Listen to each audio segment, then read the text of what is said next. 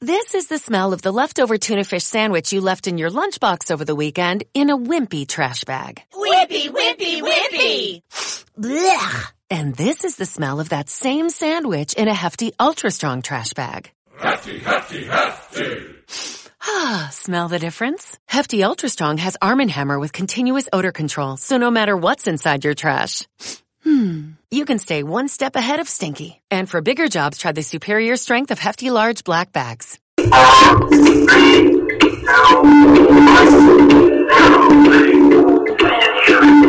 Este es el informativo católico, un resumen de las más importantes noticias que interesan a la Iglesia Católica en este momento.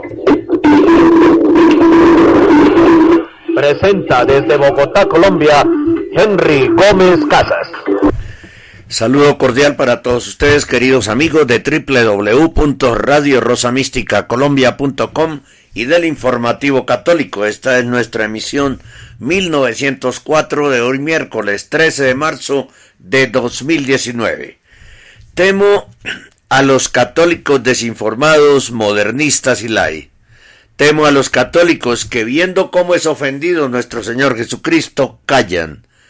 Quien no combate el error es cómplice. Bernardita su virus.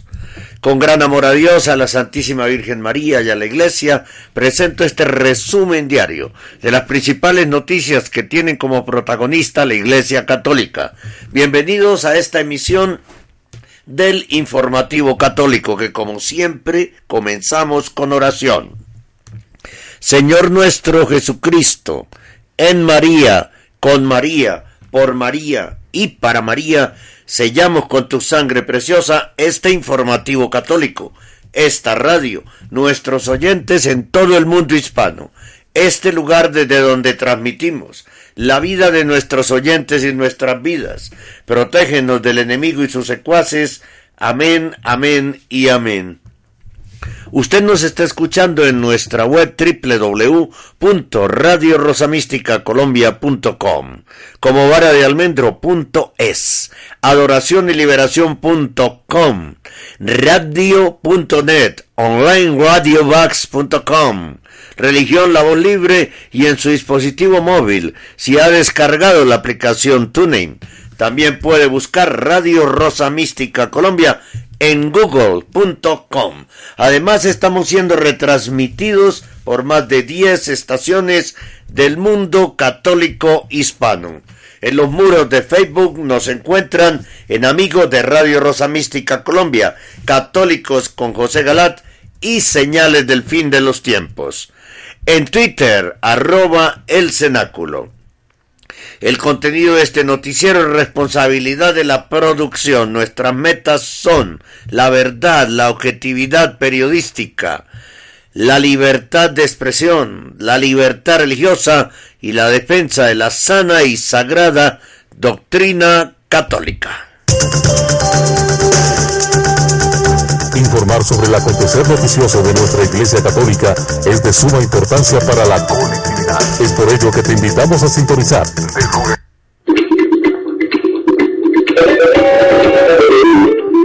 Este es el informativo católico.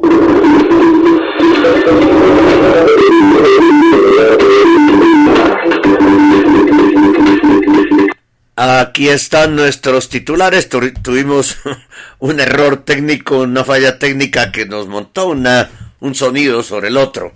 Pero bueno, aquí vamos con los titulares. Están trabajando a ver cómo acaban con la Eucaristía.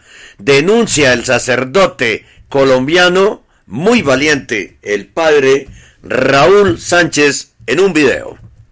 Robo sacrílego en parroquia Nuestra Señora de Torcoroma de Cúcuta, Colombia.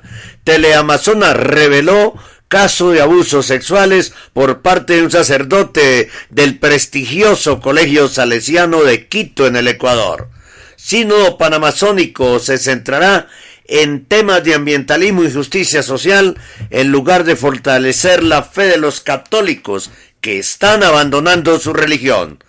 Hoy publicaremos el audio número 16 del Padre Justo Lofeudo sobre apariciones marianas y Eucaristía, que son parte del contenido de los capítulos de un libro que él está escribiendo, exclusiva del informativo católico. Damián Galerón ha escrito sobre el libro Sodoma de Martel en su blog de adoración y liberación.com. Monseñor Atanasius Schneider lanza su propia página web en la que incluye un apartado en el que los católicos de cualquier lugar del mundo pueden consultarle. El obispo de Mainz insiste en que se siga estudiando el acceso a la comunión de protestantes casados con católicos. Cada día seguimos avanzando. Nuestro trabajo y constancia son el referente de la labor y el objetivo que van siempre encaminados a mantenerles bien informados sobre el acontecer de nuestra Iglesia Católica. Gracias por caminar junto a nosotros. Informativo Católico de lunes a viernes a partir de las 8 horas a través de Radio Rosa Mística Colombia. Muy bien, nos preparamos para el desarrollo de los titulares del día de hoy.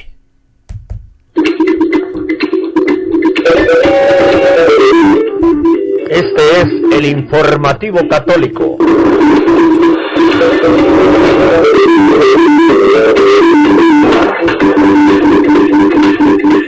Muy valiente el sacerdote colombiano, el padre Raúl Sánchez, quien denuncia en un video que están trabajando a ver cómo acaban con la Eucaristía. Escuchémoslo.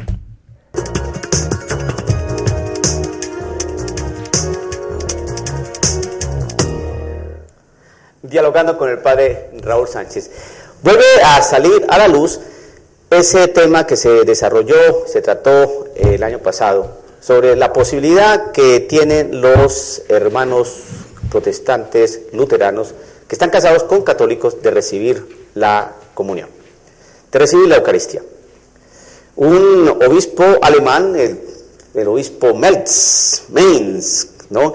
quiere que se siga estudiando el acceso a la comunión de protestantes casados con católicos. Se pregunta uno, ¿cuál es la intención que tienen estos obispos de abrir ese espacio a los luteranos?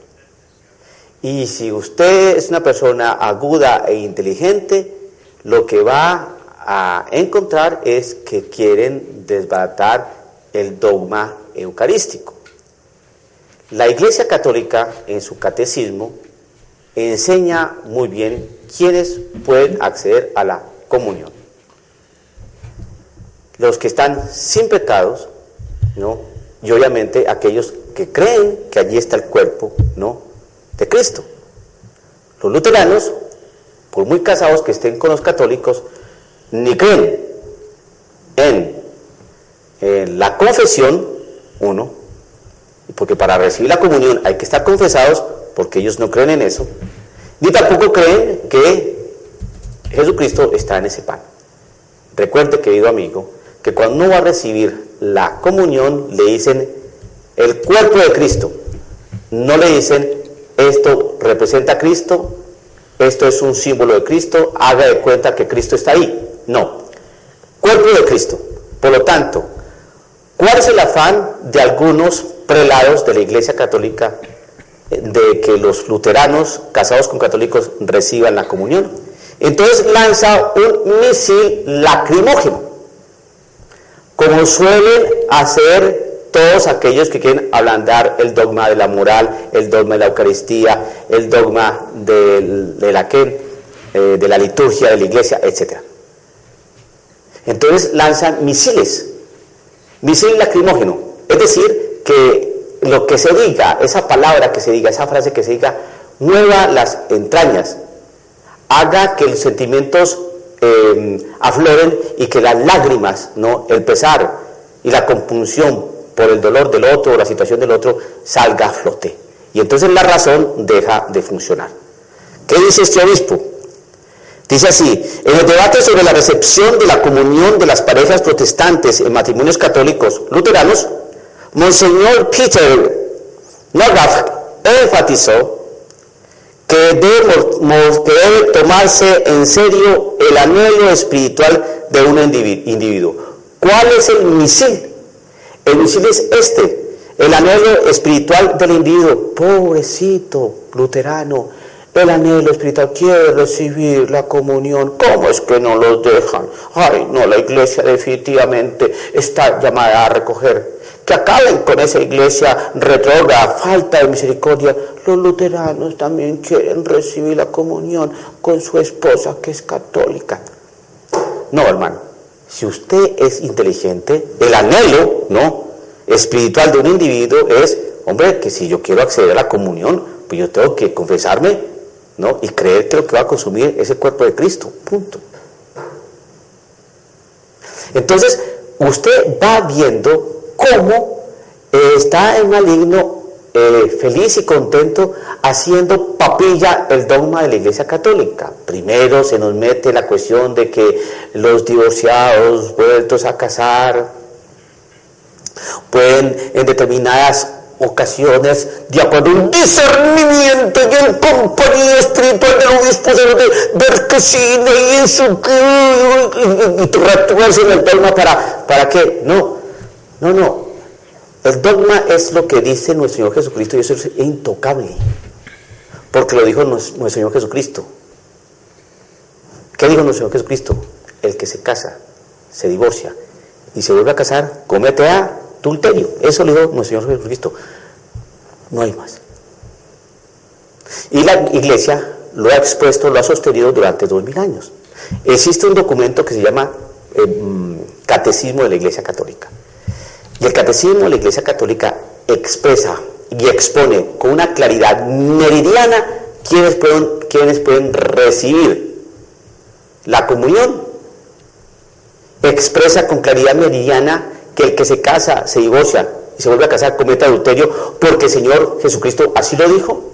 O sea que eso no es invento de un papa del siglo III, ni un monje en, el medioevo, ni un cura muy inteligente. No, no, no. Eso lo dijo nuestro Señor Jesucristo.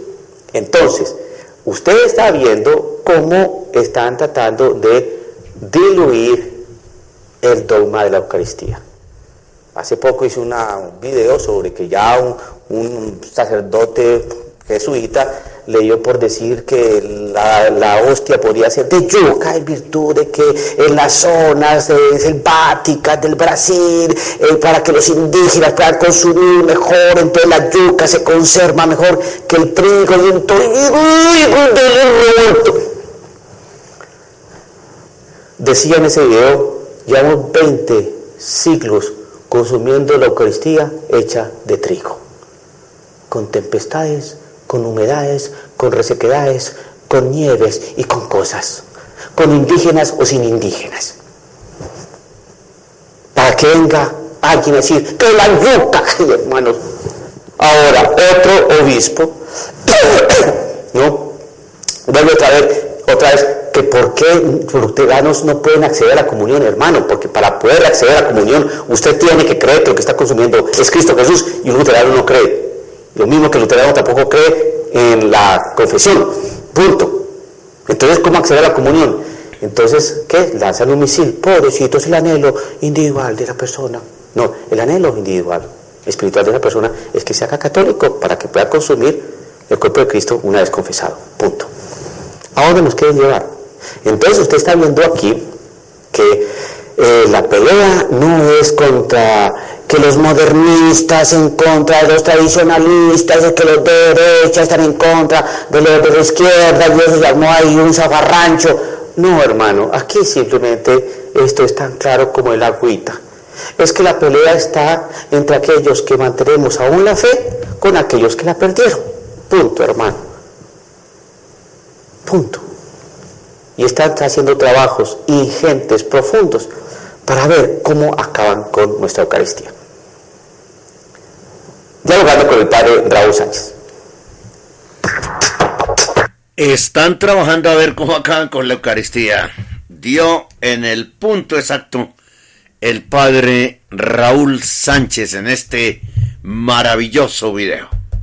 Radio Rosa Colombia.com. Cinco años defendiendo la sana doctrina católica. Radio Rosa Colombia. El amor de María, directo a tu corazón.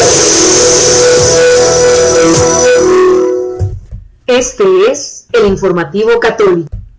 Bien. Si los sistemas actuales engendrados por el corazón del hombre se revelan incapaces de asegurar la paz, es preciso renovar el corazón del hombre para renovar los sistemas, las instituciones y los métodos. Mensaje para la Jornada Mundial de la Paz de 1984, numeral 3, San Juan Pablo II.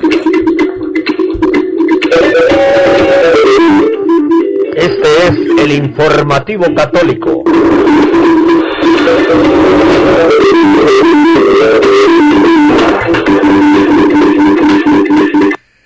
Aquí en Colombia hubo un robo sacrílego en la parroquia Nuestra Señora de Torcoroma de Cúcuta, en la frontera colombo-venezolana.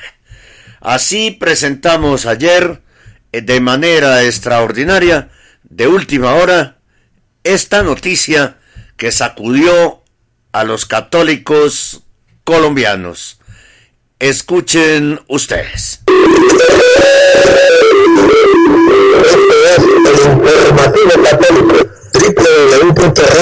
Mística Colombia presenta un boletín extraordinario de noticias del informativo católico.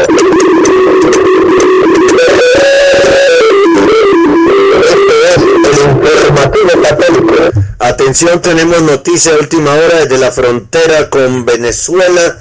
La arquidiócesis de Cúcuta acaba, la diócesis, perdón, de Cúcuta acaba de entregar a la prensa un comunicado y que va dirigido a los fieles de la diócesis de Cúcuta debido a que desconocidos ingresaron a la parroquia Nuestra Señora de Torcoroma en Cúcuta, aquí en Colombia, en la madrugada del 11 de marzo y se llevaron el sagrario que guardaba copones y hostias consagradas.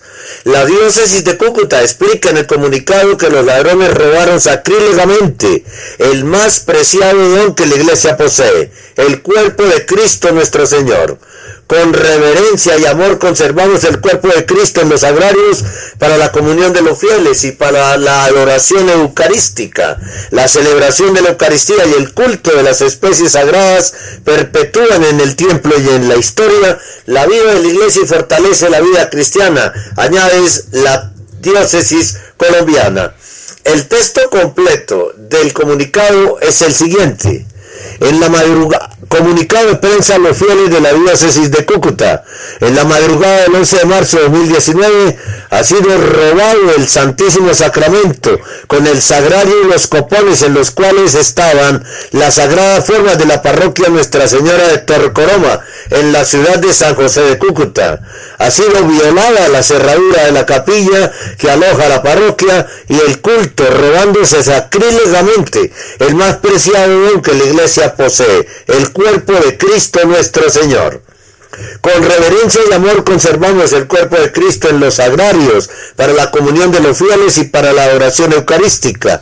La celebración de la Eucaristía y el culto de las especies sagradas perpetúa en el tiempo y en la historia la vida de la Iglesia y fortalece la vida cristiana. La profanación de la Eucaristía, su robo, es un sacrilegio que nos duele y llena de tristeza. El robo de las especies eucarísticas toca lo más profundo de la fe en nuestra comunidad católica. Es una herida profunda que debe entristecernos a todos, a cada una de nuestras comunidades. Ante el robo del Santísimo Sacramento no podemos quedar inmóviles. Exigimos a los autores de este grave sacrilegio restituir dignamente las sagradas formas. Por esta razón, se, suspenderá el culto sagrado en la parroquia Nuestra Señora de Torcoroma hasta que celebremos un acto de reparación, desagravio y penitencia unido a la celebración de la Santa Misa el próximo jueves 14 de marzo de 2019 a las 6 de la tarde que presida el obispo de Cúcuta, Monseñor Víctor Manuel Ochoa Cadavid quienes han robado el Santísimo Sacramento son reos de graves penas en la Iglesia. El Código de Derecho Canónico establece quien arroja las especies consagradas o las lleva o retiene con una finalidad sacrílega incurre en excomunión late sentencia reservada a la sede apostólica. Canon 1367. Dice también el comunicado invitamos eh, a estas personas a restituir cuanto antes las sagradas formas y los vasos sagrados como el sagrario que han sido robados. Invitamos a todos los fieles a orar intensamente ante el Señor y reparar ante el Santísimo Sacramento este grave hecho. San José de Cúcuta, 11 de marzo, diócesis de Cúcuta. Gravísima situación que se ha presentado en la diócesis de Cúcuta. Obviamente, este tipo de actos, quienes los realizan son personas satánicas, ¿no? Personas satánicas. Ya hay otro Twitter que dice, denunciamos y repudiamos un hecho que hiere profundamente a los fieles católicos, un acto vandálico. Se presentó un episodio de sacrilegio de la parroquia Nuestra Señora de Torcoloma de la diócesis de Cúcuta, ante lo cual se emite el, comunicado que acabamos de leer. La profanación de la Eucaristía, su robo, es un sacrilegio que nos duele y llena de tristeza.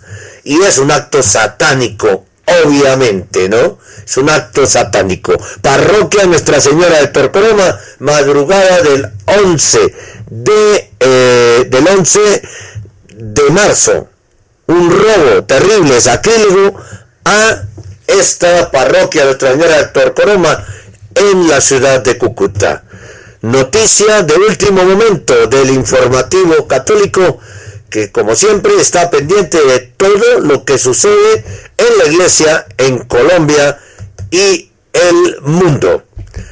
Radio Rosa Mística Colombia.com, cinco años al servicio de la evangelización católica. Radio Rosa Mística Colombia, el amor de María, directo a tu corazón.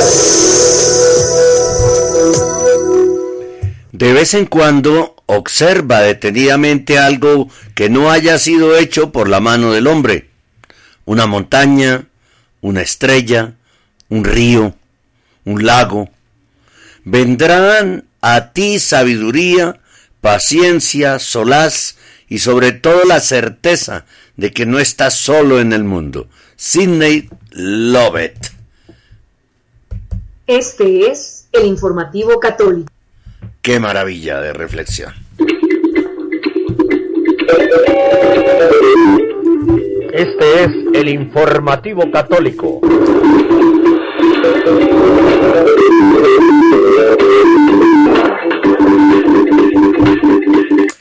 Teleamazonas reveló ayer un caso de abuso sexual por parte de un sacerdote, rector de un prestigioso colegio de Quito en el Ecuador. Los hechos habrían sucedido hace cerca de 20 años, pero hasta hace unos cuatro años la iglesia le puso atención a las denuncias. Aquí está, este caso que como les dije, lo denunció Teleamazonas del Ecuador una nueva víctima de abuso sexual por parte de un sacerdote, cuenta su historia y cómo cambió su vida desde hace 25 años, cuando ocurrieron los terribles hechos.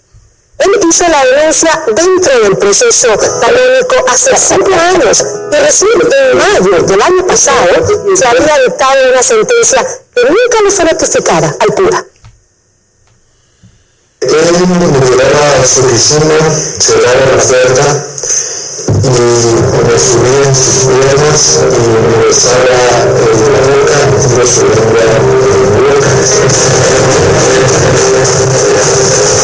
Y esto lo repitió en constantes ocasiones el sacerdote salesiano Orlando N., quien fue rector del Colegio Cardenal Spellman de Varones. Así asegura José, quien prefirió ocultar su rostro. El hecho habría ocurrido cuando él era un niño. Me regalaron las tapitas, me daban mucha atención, recuerdo que empecé a hacer de clase, me daban helado, yo era niño, no, no sabía que estaba mal, lo que.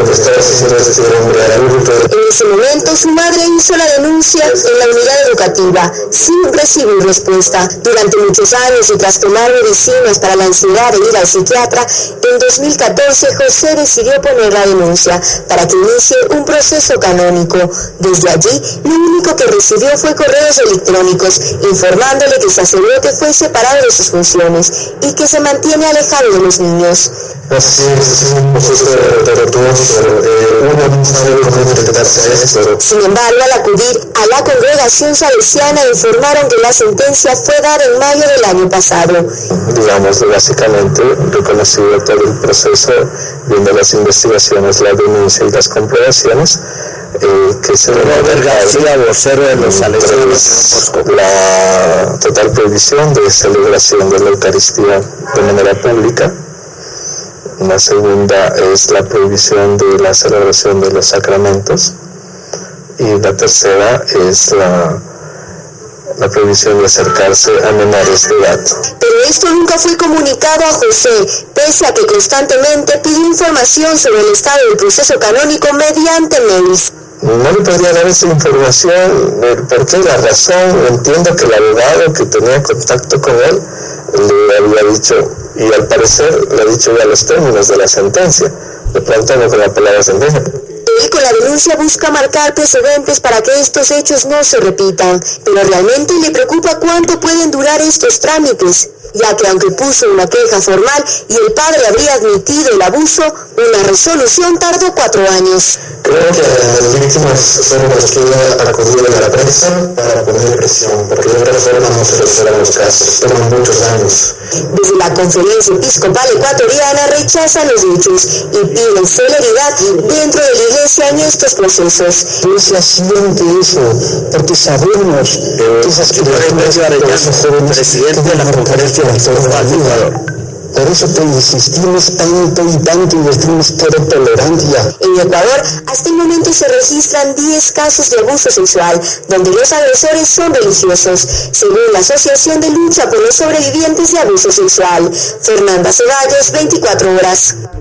Radio Rosa Mística Colombia.com, cinco años defendiendo la pureza de la liturgia católica. Este es el informativo católico. Una reflexión en este momento. Si cortas de raíz cualquier asomo de envidia, y si te gozas sinceramente con los éxitos de los demás, nunca perderás la alegría. San José María Escribá de Balaguer, fundador del Opus Dei, en su libro Surco.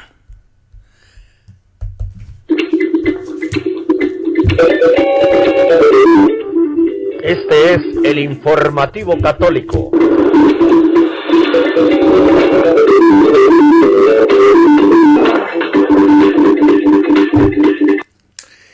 El sínodo panamazónico se centrará en temas de ambientalismo y justicia social, en lugar de fortalecer la fe de los católicos que están abandonando su religión. El sínodo de octubre en Brasil se centrará, repito, en gran medida en el medio ambiente, como lo demuestra su documento preparatorio aprobado en agosto pasado por Roma. La inclinación ecológica se muestra con la palabra ecología en el título del documento. Comillas, Amazonía, nuevos cambios para la Iglesia y para una ecología integral. Cierro comillas. La palabra ecología aparece en el documento una docena de veces, mientras que la palabra ambiente aparece unas 22 veces. Los llamados nuevos caminos incluyen discusiones sobre la ordenación de hombres casados. El hecho de que la fe católica en Brasil se está erosionando rápidamente es evidente por la falta de vocaciones al sacerdocio. Brasil, como toda Latinoamérica, tiene una grave escasez de sacerdotes con un solo sacerdote por cada diez mil laicos. Sin embargo, las palabras fe católica no aparecen en ningún lugar del documento. Una de las razones de la pérdida de fe en América del Sur fue la inyección de la teología de la liberación en la Iglesia por parte de agentes soviéticos. Se centró en la política y la justicia social en lugar de en vivir la fe y la salvación de las almas. Debido a esto, ayudó enormemente a la erosión de la fe en los corazones de innumerables brasileños. También es por eso que el sínodo está más preocupado por salvar el medio ambiente de la opresión del hombre en lugar de salvar al hombre de sus pecados y ayudarle a salvar el alma. Salvar a las personas de la pobreza y la opresión se convirtió en el pilar de la teología de la liberación, en lugar de salvar las almas del pecado y la condenación. Esta misión mal dirigida dejó a las ovejas fieles en la ignorancia y esto causó una tremenda pérdida de vocaciones al sacerdocio y permitió a los protestantes convertir a innumerables católicos de la fe de su infancia en Brasil y otros países sudamericanos. Estos temas se ignorarán en el sínodo, que se centrará principalmente en salvar el medio ambiente y en salvar a las personas de la pobreza y los efectos adversos del colonialismo y del imperio, como dice Maduro, ¿no? La nota es de John Militant, extraordinaria nota. Hay que reflexionar. Cada vez la iglesia está siendo más debilitada y está en peores circunstancias. Estamos en el mundo a través de www.radiorosamísticacolombia.com www.radiorosamísticacolombia.com Radio Rosa Mística de Colombia. El amor de María directo a tu corazón.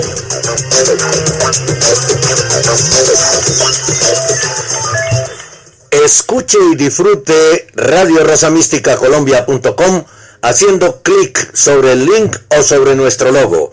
De inmediato se abrirá la web y escuchará la radio en vivo y en directo. Si es en un celular o dispositivo móvil, descargue la aplicación TuneIn y busque Radio Rosa Mística Colombia. Haga clic sobre el logo de la radio y disfrute nuestra programación de sana doctrina católica. Colombia, Alaska, Estados Unidos, México, Brasil, Paraguay, Argentina, España, Francia, Alemania, Italia, Reino Unido son los países donde más se escucha Radio Rosa Mística Colombia. El amor de María, directo a tu corazón. Radio Rosa Mística Colombia. El amor de María, directo a tu corazón. Querido oyente, apoye usted nuestra labor en defensa de la Iglesia Católica y la sana doctrina católica, haciendo un depósito para Radio Rosa Mística Colombia en la cuenta de ahorros Bancolombia 052 24 15 34 83. Con su ayuda seguiremos defendiendo la vida desde el momento de la concepción hasta la muerte natural con su aporte continuamos defendiendo los dogmas católicos y la familia, integradas solamente por un padre, una madre y unos hijos. Con su apoyo proseguiremos defendiendo los sacramentos y mandamientos de la ley de Dios que pretenden ser suplantados por la luciferina Carta de la Tierra. Querido oyente, haga su depósito ya en la cuenta de ahorros Bancolombia número 052 24 15 34 83 con una transferencia electrónica desde cualquier ciudad del mundo. Dios y la Virgencita se lo agradecerán. Radio Rosa Mística Colombia también se lo agradece. Si usted quiere estar en permanente contacto con Radio Rosa Mística Colombia, hágalo a través del grupo de Facebook Amigos de Radio Rosa Mística Colombia. Ahí estará en permanente contacto con nosotros. También por el canal YouTube Henry Gómez Casas o el canal ibox.com Henry Gómez Casas o de cualquiera de las siguientes formas.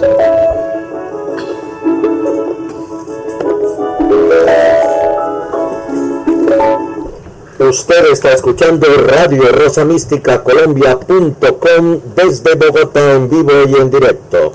Si quiere comunicarse con nosotros, escriba a nuestro correo rosomístico.yahoo.com o búsquenos y hable con nosotros por Skype. Henry Gómez Casas. Síganos en nuestro Facebook personal Henry Gómez Casas o en nuestro Twitter arroba el cenáculo. Gracias y continúe escuchando Radio Rosa Mística Colombia.com para todos ustedes.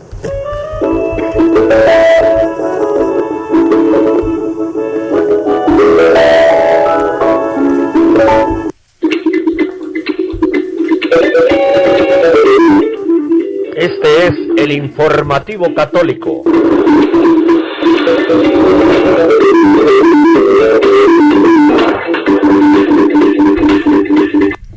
A continuación publicaremos el audio número 16 del Padre Justo Lofeudo sobre apariciones marianas y Eucaristía, que son parte del contenido de los capítulos de un libro que él está escribiendo, exclusiva del informativo católico.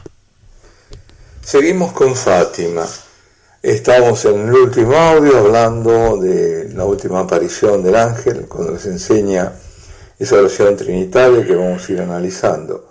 Pero antes quería hacer un comentario, eh, un poco al margen, porque pocos años más tarde, estamos ahí en 16, no, no muchos años después, a la última manifestación privada hecha pública del ciclo este inicio en Fátima, ya, y me refiero ahora en este caso al, año 29, que es la última que, del ciclo, bueno, después se le ha aparecido, y se le aparecía evidentemente, pero no fue pública nada de eso, lo que da a conocer su Lucía, el Señor le daría a una religiosa polaca, Santa Faustina Kowalska, aquella otra oración eucarística que hace eco a la de Fátima.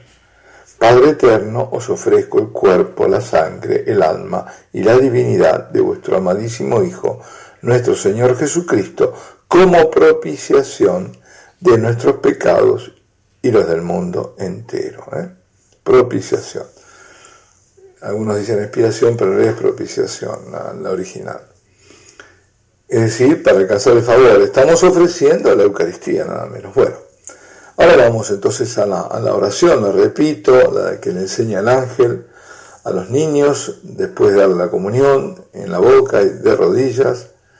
Santísima Trinidad, Padre, Hijo y Espíritu Santo, os adoro profundamente y os ofrezco el preciosísimo cuerpo, sangre, alma y divinidad de Jesucristo, presente en todos los agrarios de la tierra, en reparación por los ultrajes, sacrilegios e indiferencias con que el mismo es ofendido, y por medio de los infinitos méritos del Sacratísimo Corazón y del Inmaculado Corazón de María, os ruego la conversión de los pobres pecadores. Bueno, como digo, es de una gran riqueza teológica y cada parte merece un comentario. Ante todo, se trata de la íntima relación entre el misterio de la Santísima Trinidad y el misterio de la Sagrada Eucaristía. Todo bautizado participa del sacerdocio de Cristo y por esa misma participación puede ofrecer a Dios, trino y uno, el sacrificio de Cristo presente en la Eucaristía. El sacerdote es el que ofrece el sacrificio. Entonces el sacerdocio bautismal eh, hace a todos eh, capaces de, poder ofrecer. Ofrecer el sacrificio de la Eucaristía, ofrecer el sufrimiento, ofrecer todo a, a Dios. En la Eucaristía, como señala la Iglesia, está todo Cristo, en cuerpo, sangre, alma y divinidad, es decir, toda su humanidad y toda su divinidad. Cuerpo, sangre y alma, que es la, humanidad y la divinidad está también. Y para hacer aún más evidente esta presencia verdadera y sacramental, se agrega presente en todos los sagrarios de la tierra. ¿eh? Para que se den cuenta, no, nos demos cuenta, es la Eucaristía. La adoración a Dios se pone de manifiesto en la postración del ángel, porque el ángel se postra, ¿eh? Y de los niños ante la presencia del cuerpo en la sagrada hostia y de la sangre de Cristo en el cáliz. ¿eh? Indudablemente el gesto de adoración interpela estos tiempos nuestros, en que los fieles, lamentablemente por la mala enseñanza de sacerdotes que desvirtúan su ministerio, no se arrodillan o peor aún, si quieren hacerlo, se los impiden. Estos son los tiempos en que se ha analizado la Eucaristía y se ha perdido el santo temor de Dios. Por eso, la caída de la fe. No hay fe eucarística, se pierde la fe. Pues bien, la primera cosa que la oración pone en manifiesto es que la oración eucarística es adoración trinitaria. Y esa adoración y esa ofrenda de sacrificio se hace como acto de justicia, en reparación por las ofensas cometidas contra la santidad de Dios. Al mismo tiempo se apela a la misericordia, invocando a la intercesión de los sagrados corazones de Jesús y de María, para la conversión de los pobres pecadores. Es decir, que la adoración y sacrificio espiritual asociados poseen las dos dimensiones de reparación y de intercesión. La divina justicia, la divina justicia es reflejo de la santidad de Dios. Dios es todo santo. ¿no? Eh, no puede admitir nada que esté manchado. Entonces, la divina justicia, reflejo de esa santidad de Dios, exige reparación.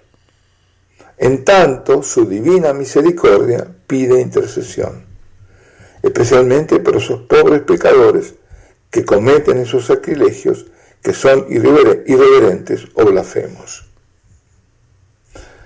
Porque Dios quiere que todos se salven, claro.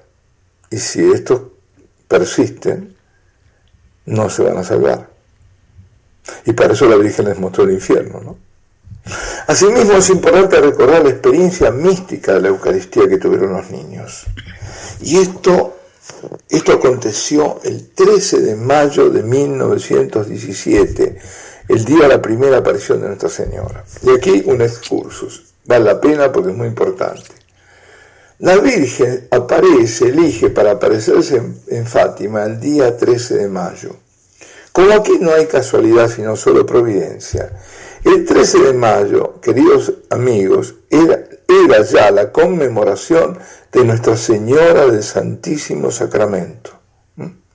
Así que ella aparece ese, en el día de Nuestra Señora del Santísimo Sacramento. Y además, eh, bueno, nada, eso es todo.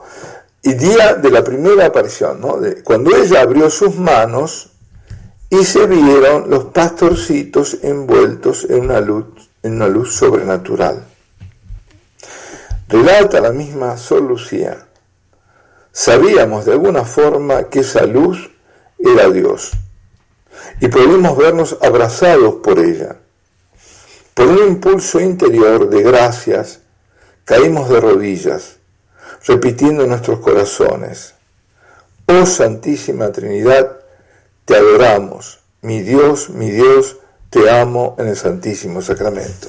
Fijémonos que ahí no hay, no, no está el Santísimo Sacramento, pero al, la Virgen, al abrazarlo con esa luz, esa luz ellos se dieron cuenta que era Dios, que había una presencia fuerte divina, y al mismo tiempo supieron y confesaron, cayendo de rodillas y, que, y, clamando, ¿no? diciendo que adoraban a la Santísima Trinidad y que lo amaban en el Santísimo Sacramento, a Dios, al Dios Trino y Uno. ¿eh? Es decir, ya es explícita la adoración a Dios Trino y Uno en el Santísimo Sacramento. Pero es notable cómo al estar en la luz del mismo Dios, el Espíritu Santo nos mueve a exclamar esa oración de adoración y de manifestación de amor en la Eucaristía. En Tui, en Tui, en la última aparición, parecería sintetizarse plásticamente el mensaje de Fátima, porque lo que hay ahí es una, son imágenes. Solo Lucía tiene la visión del misterio de la Santísima Trinidad, el sacrificio redentor de la cruz, el sacrificio de la misa y la presencia corredentora de la Santísima Virgen con su inmaculado corazón al pie de la cruz. Bueno, yo digo todo esto, lo estoy condensando, pero ¿por qué lo digo? Bueno, sugestivamente la visión acontece durante la hora santa de adoración de Solucía. Esto hay que recalcarlo, no son casualidades.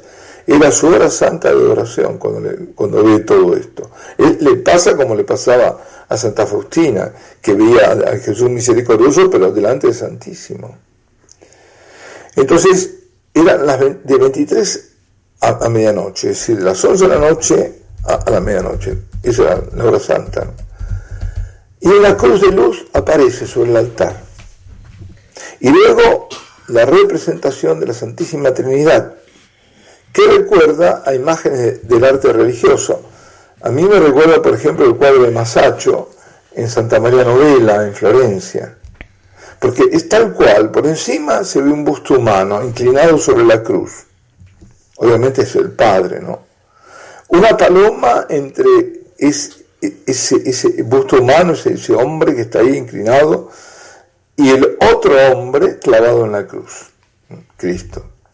En la representación de la Santísima Trinidad, el Padre sostiene al Hijo en su pasión y comparte misteriosamente, misteriosamente esa misma pasión.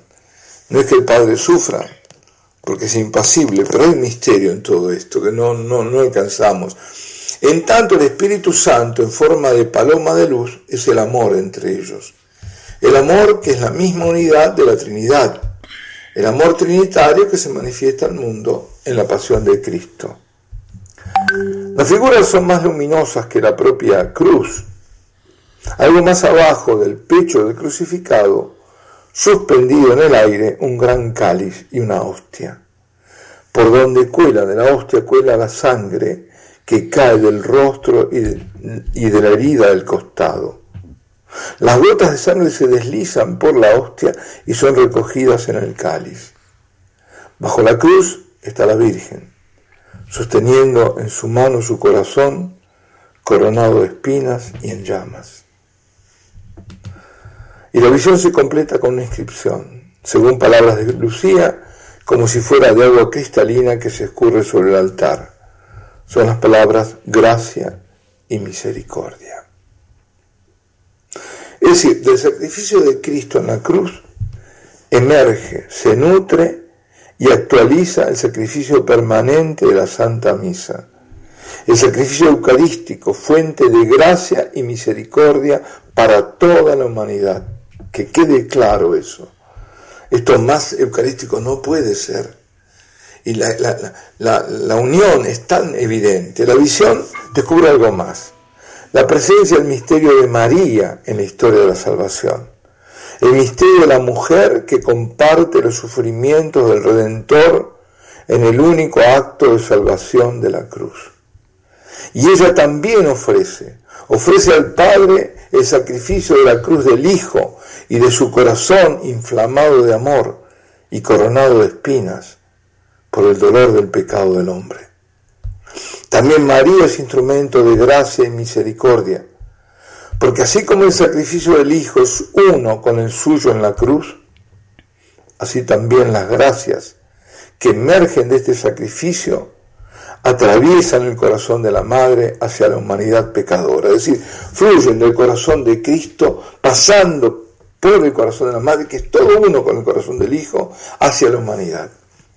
Esta visión nos ofrece además la clave de este tiempo de apariciones marianas, como tiempo de gracia y misericordia de Dios. Ella es la enviada de la Santísima Trinidad para llevar al mundo hacia Cristo, hacia el Salvador. Dios se revela en Jesucristo como el Padre amoroso y misericordioso que desea llegar a cada hombre para salvarlo. El Padre, es quien recibe el sacrificio del Hijo, que satisface, el único sacrificio capaz de satisfacer la justicia divina, y es quien, por su misericordia, ofrece al hombre ese mismo sacrificio, perpetuado en los sagrados misterios de la Santa Misa, para que el hombre sea justificado y salvado.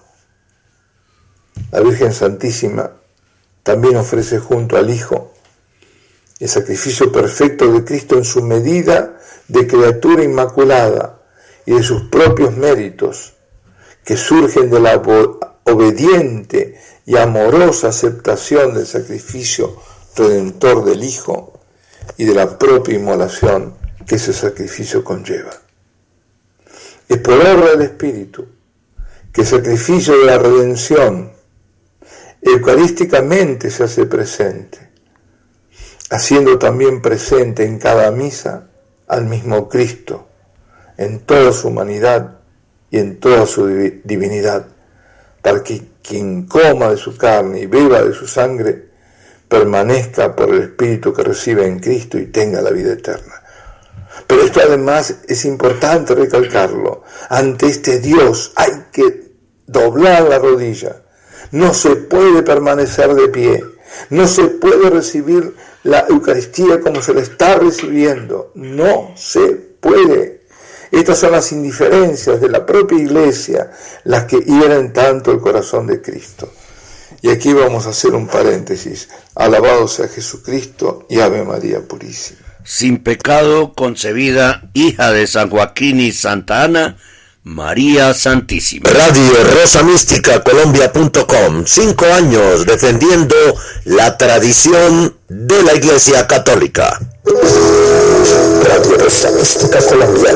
El amor de María, directo a tu corazón. Este es el informativo católico. Bien. María es el verdadero camino hacia la santidad, pues ha sido formada por el Espíritu Santo.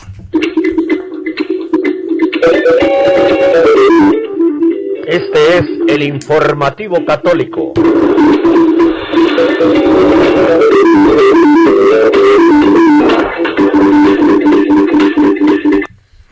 Damián Galerón escribe sobre el libro Sodoma de Martel en su blog de adoración y liberación.com. Escribe lo siguiente. A veces habla, a veces escribe Damián. Esta vez escribió. Se acabaron, por lo tanto, las grandes manifestaciones religiosas y el poder político e histórico del Vaticano. Esa iglesia ya está muerta. Ahora solo nos queda el silencio de la vida espiritual de cada uno de una verdadera vida interior fundamentada en el Evangelio y en el magisterio milenario de la Iglesia, donde guiados por pocos sacerdotes auténticos, se irán formando pequeños grupos de fieles, quienes a su vez serán perseguidos por los que todavía se creen dueños de la verdad, dueños de una falsa verdad romana, pero ya totalmente corrompida. Continúa Damián Galerón escribiendo, sinceramente, no acabo de comprender por qué se afirma que el libro de Martel titulado Sodoma sea un ataque a la iglesia, salvo que tengamos una idea falsa de la iglesia. Que el autor sea homosexual o ateo me es indiferente, pero es suficiente que lo expresado en su libro sea verdad en un 65% para entender que nos está haciendo un gran favor. Y el gran favor es hacernos ver que lo que llamamos iglesia, es decir, que la estructura eclesial no es como pensamos, sino que está corrompida. Creo que hemos idolatrado la estructura de la iglesia y esa estructura la hemos convertido en un centro social y político llamado, como en la Edad Media, cesaropapismo. Se nos está viniendo abajo, mejor dicho, está prácticamente hundida. Desde este enfoque, bienvenido el libro de Frederick Martel, porque ya sea homosexual o ateo, agnóstico o liberal, marxista o cristiano, está descubriendo lo que no pocos, me incluyo personalmente, disponíamos de no poca información sobre el enorme grado de corrupción e infiltración dentro de la iglesia ya sea por parte de marxistas, homosexuales o ateos, y esto desde las primeras décadas del siglo XX, infiltración que se convirtió en masiva a partir del Concilio Vaticano II. Si nos atenemos a los textos bíblicos, ya desde hace dos milenios, los profetas nos venían advirtiendo que la Iglesia, desde un determinado momento, estaría bajo el control total y absoluto de Satanás por lo tanto, este libro de Martel viene a reflejar dicha profecía, claramente expresada, no solamente en el libro de Daniel, sino igualmente en los textos del Apocalipsis. Martel se limita a describir la cruda realidad, que es la cruda realidad que nos incomoda a nivel personal, en cuanto que pensábamos que todo estaba bajo control, sin comprender que el único control absoluto lo tiene Dios. Y si Dios ha permitido todo esto, debemos entenderlo como la proximidad de una serie de signos que a su vez nos anuncian la llegada de grandes cambios. Grandes cambios no solo en la iglesia, sino en el tiempo y dentro de la historia. Todo esto nos lleva a enfrentarnos ante cambios radicales que debemos asumir y entender. Y lo que debemos asumir y comprender es que nos llega un tiempo donde ya no tendremos estructuras políticas, ni económicas, ni religiosas, donde poder refugiarnos, sino que ese refugio que buscamos solo puede estar en la certeza de que la fe que tenemos y vivimos personalmente, tener está en la certeza de la fe que tenemos y vivimos personalmente. A partir de ahora, ya no habrá lugares ni estructuras sociales, sino solamente la certeza de la fe vivida. Millones de personas están perdiendo la fe, eso es cierto, nadie puede negarlo. Pero esos millones de personas que están perdiendo la fe, simplemente la están perdiendo porque nunca tuvieron fe. Por esto mismo no pueden perder lo que nunca tuvieron. El libro de Martel para mí no ha sido ninguna sorpresa, sino la continuación de datos que ya personalmente disponía, si bien no en la extensión que presenta el autor francés. Para mí, la lección que ha supuesto su libro es simplemente confirmar el cumplimiento de la profecía de San Juan en el Apocalipsis, cuando afirmó hace dos mil años que la iglesia romana se convertiría en la gran prostituta. Esta realidad nos permite comprender a todos, al menos a mí personalmente sí, dice Damián, que ya hemos iniciado el período de la gran tribulación, donde ya no podremos refugiarnos dentro de una estructura eclesial, sino que sólo nos quedará el claustro interior, donde por medio de la oración y de la comprensión de los signos proféticos de los tiempos que estamos, será el camino a seguir. Y en el, en el Inmaculado Corazón de María, agregaría yo, que es el seguro refugio, ¿no? Como lo dice la Virgen. Es el único verdadero refugio, no esos que ofrecen por ahí en fincas a ir a, a pasar descanso y a evadir el mundo y las realidades. Se acabaron, por lo tanto, continúa diciendo Damián, las grandes manifestaciones religiosas y el poder político e histórico del Vaticano. Esa iglesia ya está muerta. Ahora solo nos queda el silencio de la vida espiritual de cada uno de nosotros, de una verdadera vida interior fundamental en el Evangelio y en el magisterio milenario de la Iglesia, donde guiados por pocos sacerdotes auténticos, se irán formando pequeños grupos de fieles quienes a su vez serán perseguidos por los que todavía se creen dueños de la verdad, dueños de una falsa verdad romana, pero ya totalmente corrompida. Damián Galerón. Radio Rosa Mística Colombia.com. Cinco años defendiendo la vida desde el momento de la concepción hasta la muerte natural. Radio Rosa Mística Colombia. El amor de María, directo a tu corazón. Este es el informativo católico. Solamente si el hombre se purifica de la maldad que ha contraído con el pecado, si retorna a la natural belleza y como imagen de un rey vuelve por la pureza a la primitiva forma, sólo entonces podrá acercarse al Espíritu Santo. San Basilio.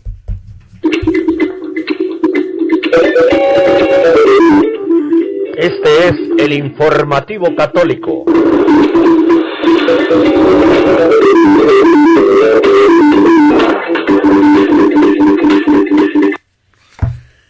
Muy bien. Informa Dominus Etz que su excelencia Monseñor Atanasius Schneider, obispo auxiliar de Astana, en Kazajistán, ha lanzado su propio sitio web personal gloriadei.io, donde la gente puede enviarle preguntas e intenciones de oraciones especiales. ¿Y qué pretende utilizar para defender la enseñanza y la disciplina de la Iglesia mediante artículos propios y videos? El sitio ya cuenta con dos primeros videos donde aparece Monseñor Snyder. Él también, miembro de la Orden de Canónicos Regulares de la Santa Cruz de Coimbra, Portugal, dice que la instrucción en la verdadera y plena fe católica es indispensable a fin de vivir correctamente la vida cristiana. Abro comillas. En nuestros tiempos reina una asombrosa ignorancia entre los fieles e incluso entre los sacerdotes y obispos con respecto a la fe católica plena e integral. La vida de la Iglesia se caracteriza por una enorme ambigüedad y falta de claridad con respecto a la doctrina de la fe católica, dice el obispo Schneider refiriéndose a los actuales tiempos en su nueva página web. El sitio web actualmente contiene una biografía, su posición respecto a temas de actualidad, enlaces a sus apostolados y artículos, así como detalles sobre cómo ponerse en contacto con él. Eh, información de Dominus Es, ya estuvimos también mirando la web y está muy bonita esa web y esperamos que el contenido sea pues lo que no dice la Congregación para la Doctrina de la Fe, ¿no? Lo, eso es lo que ojalá diga Snyder y escriban allí también Burke y Miller, el, cardenal Miller. Y, y, escriba también el cardenal Brand Miller, porque debe servir para eso esa web, ¿no? Para, con, para mostrar a los líderes de la verdadera Iglesia Católica. Te acompañamos en todo momento, las 24 horas del día, con la mejor programación católica. Somos Radio Rosa Mística de Colombia, el amor de María, directo a tu corazón.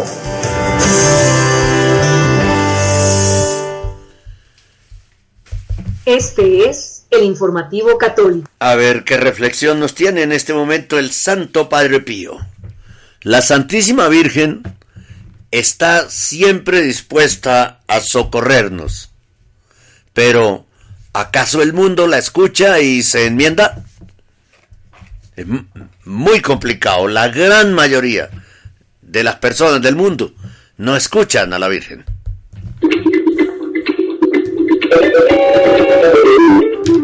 Este es el informativo católico.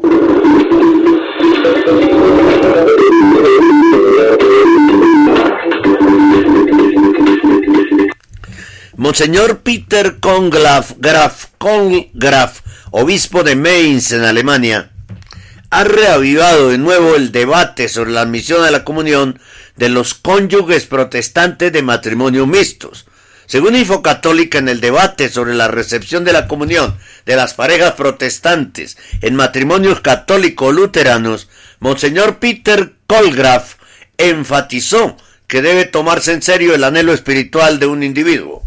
Es lo que decía el padre Raúl Sánchez al principio, ¿no? ¿Cómo va a comulgar un luterano? Ay, porque pobrecito tiene el anhelo de comulgar. ¿Qué va a tener el anhelo de, de recibir la comunión si no cree en la comunión? No, no nos mintamos, por favor.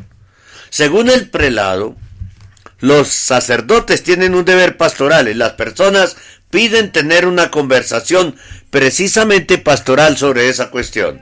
Monseñor Colgraf indica que el documento aprobado por las tres cuartas partes del episcopado alemán y que fue suspendido por Roma tras la petición en ese sentido de siete obispos alemanes, no abría la puerta a la, a la comunión masiva de protestantes casados con católicos, sino que pedía analizar caso por caso desde una perspectiva pastoral. Y usted está repartiendo la comunión, señor obispo de Mainz, y cualquiera que se acerque a usted le da la comunión. No se va a poner a preguntarse si es luterano o no es luterano.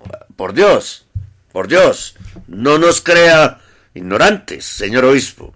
Sin embargo, el hecho de que Roma haya paralizado la aplicación de aquel documento está provocando que cada obispo obre según estime oportuno en su diócesis.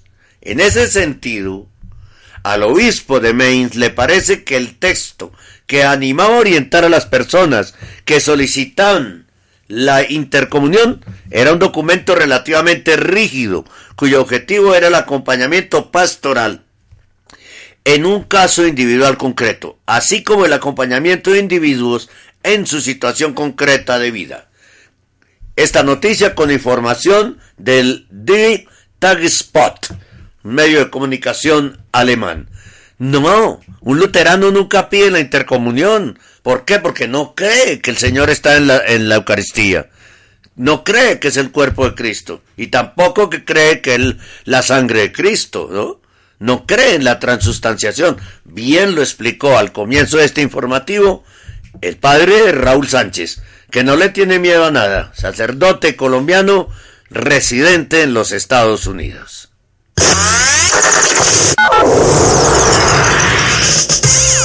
Estamos en el mundo a través de www.radiorosamísticacolombia.com www.radiorosamísticacolombia.com Radio Rosa Mística de Colombia. El amor de María, directo a tu corazón.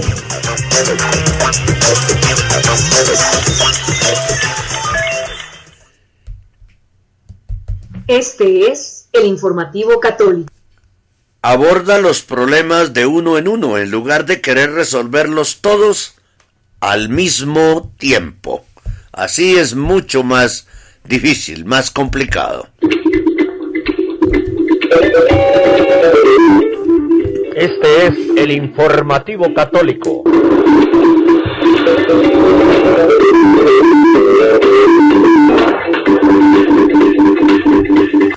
Un, entre comillas, sacerdote patriótico chino pidió al gobierno que, de China, comunista, que acabe con la iglesia de las catacumbas. Escuchen ustedes esto tan grave que ha escrito Carlos Esteban en Info Vaticana. Un sacerdote de la iglesia china fiel a Roma se ha pasado a la iglesia controlada por el gobierno comunista, ante el que ha acusado a su propio obispo de no seguir las nuevas directrices emanadas del pacto con la Santa Sede. Cada día que pasa resulta más difícil entender qué ha logrado Roma con su pacto secreto con el gobierno comunista chino, por el que ha levantado la excomunión a la parodia de iglesia patriótica creada por las autoridades. Ha reconocido la autoridad de los obispos nombrados por el partido y dado a éste el derecho medieval de patronato.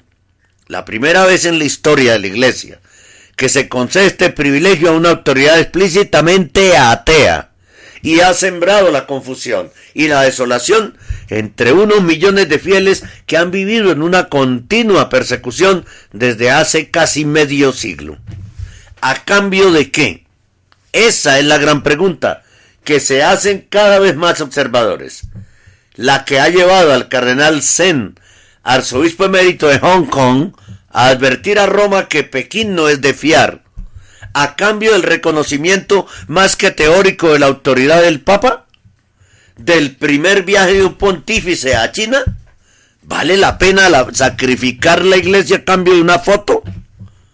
El último caso, que nos llega por Asia News, se refiere a un sacerdote carismático de la diócesis de Chuanghua, el padre Francesco Chang Li, de 60 años, quien había sido hasta ahora un sacerdote fiel a la iglesia subterránea, a la catacumbal, la única reconocida por Roma hasta el reciente pacto entre la Santa Sede y el gobierno comunista, la que reconoció Pablo VI, la que reconoció Juan Pablo II, la que reconoció Benedicto XVI y la que desconoció Bergoglio. ¿Sí? Pero en los últimos meses se ha distanciado Chanli de su obispo Agostino Kuitai y trata de pasarle a la iglesia oficial la controlada por el partido, acusando a Kuitai de no seguir las indicaciones de Bergoglio, que en su opinión quiere una iglesia unida y oficial. Charlie, que ha reunido en torno a sí un grupo de un centenar de fieles, ha tenido que ser suspendido del ejercicio de su ministerio por el obispo. Pero lejos de someterse, el sacerdote rebelde ha amenazado con acudir a las autoridades civiles y hacer detener a los responsables del interdicto que ahora pesa sobre él. Las autoridades chinas, que han retenido al sacerdote en dependencias judiciales durante 15 días, están maniobrando para que Kuitai le levante el interdicto. En declaraciones a Asia News, el obispo de Chuanghua ha explicado que el interdicto sobre Changli no tiene por principal o primera motivación sus amenazas recientes, sino que ya antes las actividades carismáticas del padre Changli son irregulares, colabora de modo ambiguo con un pastor protestante, exagera efectos milagrosos de la oración, inventa milagros. Por todo eso, ya ha sido disciplinado en el pasado pero ignora las instrucciones de los obispos.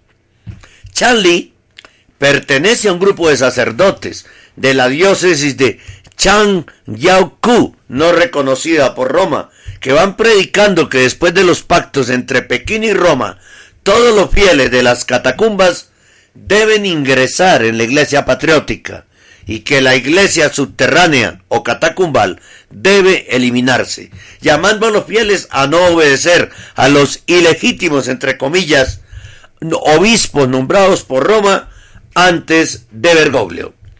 ¿Qué tal el problemita? Armó lío en la China el señor Bergoglio. Un lío monumental. Se le están revelando los sacerdotes a los verdaderos obispos nombrados por Juan Pablo II y por Benedicto XVI, a los que Bergoglio desconoció olímpicamente con este luciferino acuerdo entre China y Roma, ¿no? Acabando con la verdadera iglesia china fiel a Roma y entregándole la iglesia al gobierno comunista chino. Esa es la triste realidad. Volvemos a decirlo.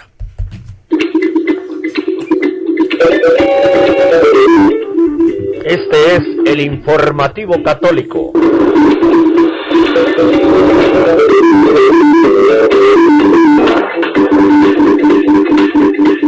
Llegamos así al final de este informativo católico del día de hoy.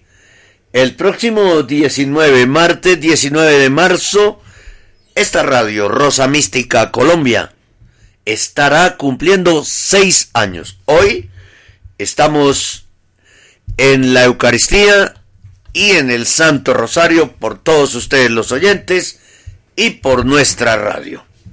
Para que podamos continuar aquí llevando la verdad de lo que pasa en la Iglesia Católica, en el Vaticano y en el resto del mundo. ¿No? Muchas gracias por acompañarnos celebraremos el próximo martes seis años de labores ininterrumpidas con cualquier cantidad de noticias. Mire, vamos en, en el informativo 1904. O sea que han sido 1904 días de noticias, más las informaciones urgentes, las de última hora, las extraordinarias, las exclusivas, etcétera, etcétera. Toda esta labor para que usted siempre esté muy bien informado. Continúe con la programación de Radio Rosa Mística Colombia. El amor de María directo a tu corazón, ya casi en pocos días, cinco años. No, seis, vamos a cumplir, seis años. Es por la costumbre de decir cinco años. En pocos días, seis años.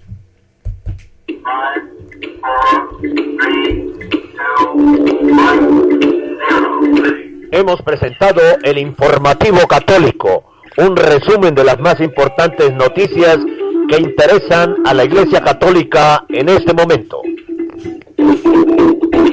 Presenta desde Bogotá, Colombia, Henry Gómez Casas. This is the smell of the leftover tuna fish sandwich you left in your lunchbox over the weekend in a wimpy trash bag. Wimpy, wimpy, wimpy!